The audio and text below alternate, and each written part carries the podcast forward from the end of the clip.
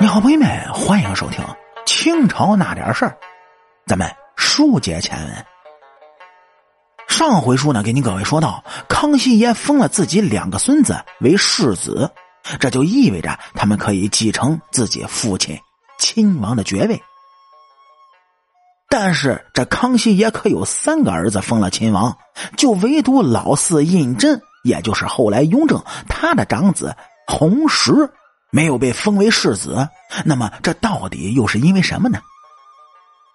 说当时的弘时呢，已经到了十七岁了，是完全到了可以受封的年纪，而且呢，也未曾听说过弘时在此之前得罪过康熙爷，或者是犯过什么过错，因此弘时没有被封为世子是极其不合理的。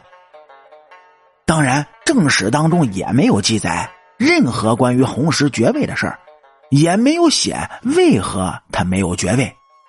哎，正是因为这样，才显得特别不合理。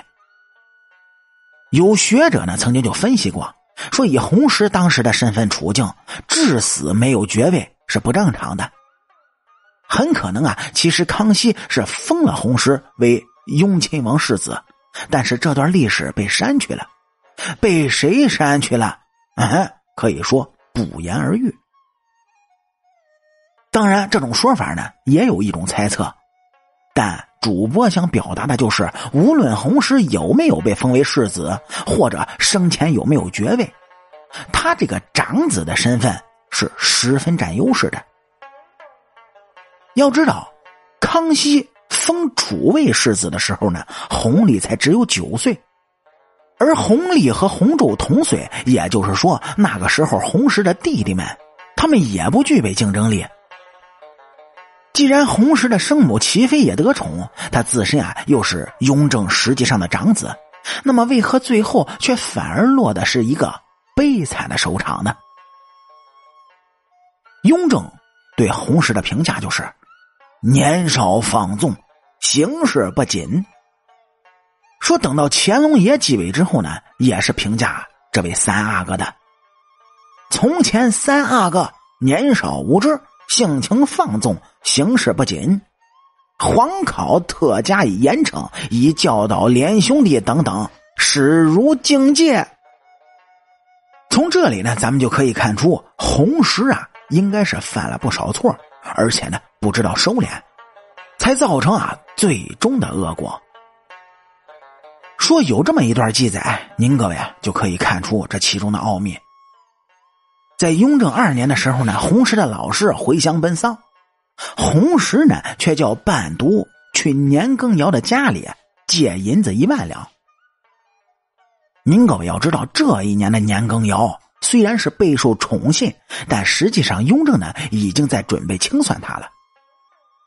弘时如此明目张胆的去找年羹尧借钱。还是一万两，那实在有点太拎不清了。之后呢，弘时也没有收敛，所以和雍正的关系是逐渐疏远。但真正令雍正彻底对弘时失望，那还是因为弘时曾经为八爷党求过情。您各位要知道，雍正这辈子最恨的就是八爷党。弘时身为他儿子，却为自己的政敌说好话。这是雍正所不能忍的，因为这象征着父子两个他根本就不是一条心。以雍正这种疑心的性格来说呢，自然是不可能放过弘时的。于是这雍正四年，雍正就将弘时过继给了别人。您可要知道，别人过继出去，基本上都是为了继承爵位。但是雍正将自己的儿子弘时过继给别人，完全是出于惩罚。哎，你不是想给八爷党说话吗？干脆啊，你就给八爷党的允嗣当儿子去吧。弘时呢，得到这样的惩罚，这内心啊根本就是不服气的，却又无可奈何。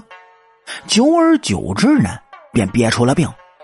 只过了一年多，弘时就去了世，年仅二十三岁。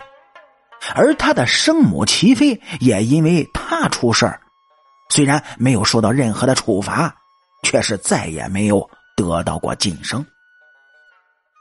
其实啊，雍正也并非没有给洪石机会，毕竟啊是自己的亲儿子。